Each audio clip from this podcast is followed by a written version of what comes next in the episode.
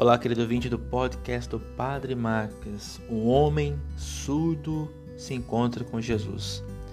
Jesus recebe um homem surdo e que falava com dificuldades.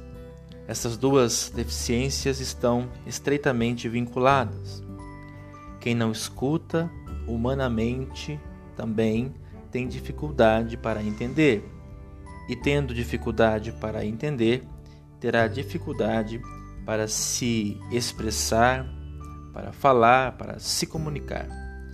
Para expressarmos uma vida de santidade, é fundamental termos os nossos ouvidos abertos à escuta da palavra de Deus.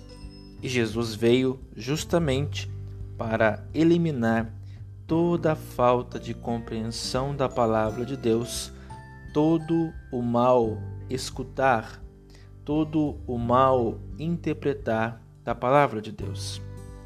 À medida que escutamos a palavra de Deus, sem ruídos e interferências, podemos expressar uma vida de santidade. E é à medida que nós vamos escutando a palavra de Deus, sem ruídos, sem interferências, poderemos assim expressar e comunicar uma vida de santidade genuína.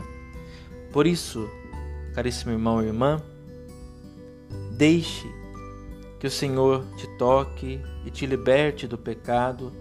Desse modo, uma vez liberto do pecado e da dificuldade de escutar a Sua palavra, que conseguiremos expressar uma vida plena de santidade, comunicando com a nossa própria vida uma vida com Deus, em Deus, para Deus e para os nossos irmãos.